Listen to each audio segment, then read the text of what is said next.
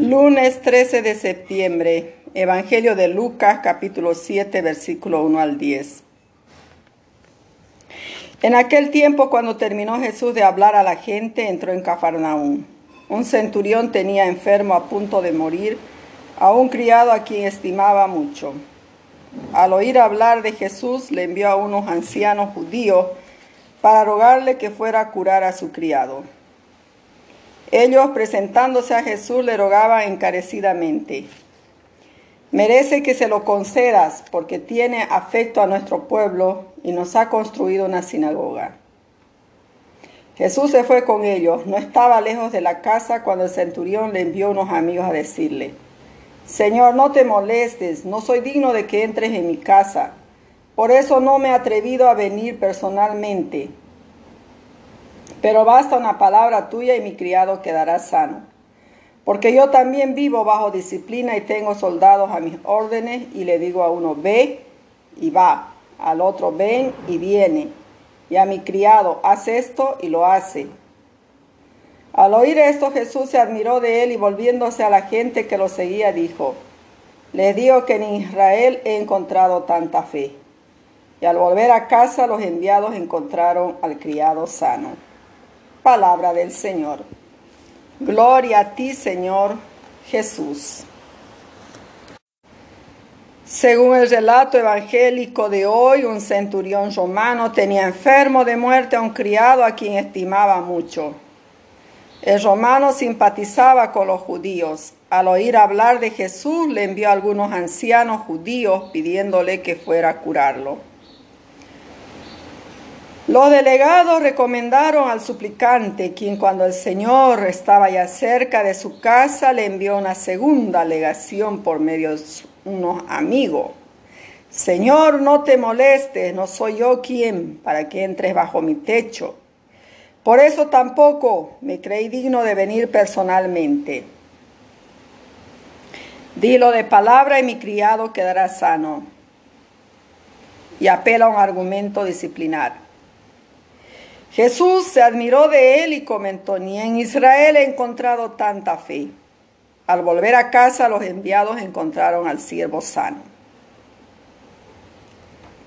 Asombrosa figura la de este cinturión, estupenda síntesis de fe, humildad y confianza.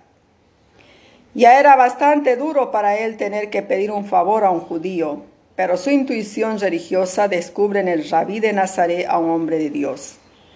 Para él es un profeta cuya palabra es eficaz como la de Dios mismo, y eso le basta.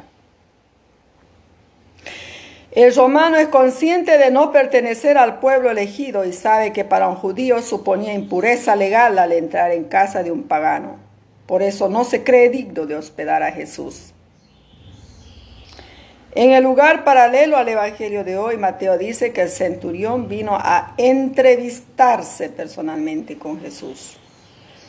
No obstante, la intención del relato es la misma, resaltar una fe que Jesús no encuentra en Israel.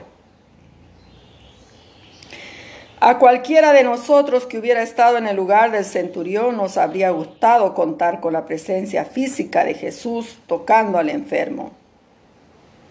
Para romano huelga tal contacto físico, pues la confianza de su fe suple con creces la distancia. Él ha firmado un cheque en blanco. Señor, dilo de palabra y basta. Es la fe del más difícil todavía, que diferencia con nuestra obsesión de seguridad. Ante tal ejemplo fuera de serie, uno está tentado a exclamar, si yo tuviera esa fe, ¿por qué no alcanzamos ese nivel nosotros que conocemos mucho mejor que el soldado romano el amor y el poder de Dios?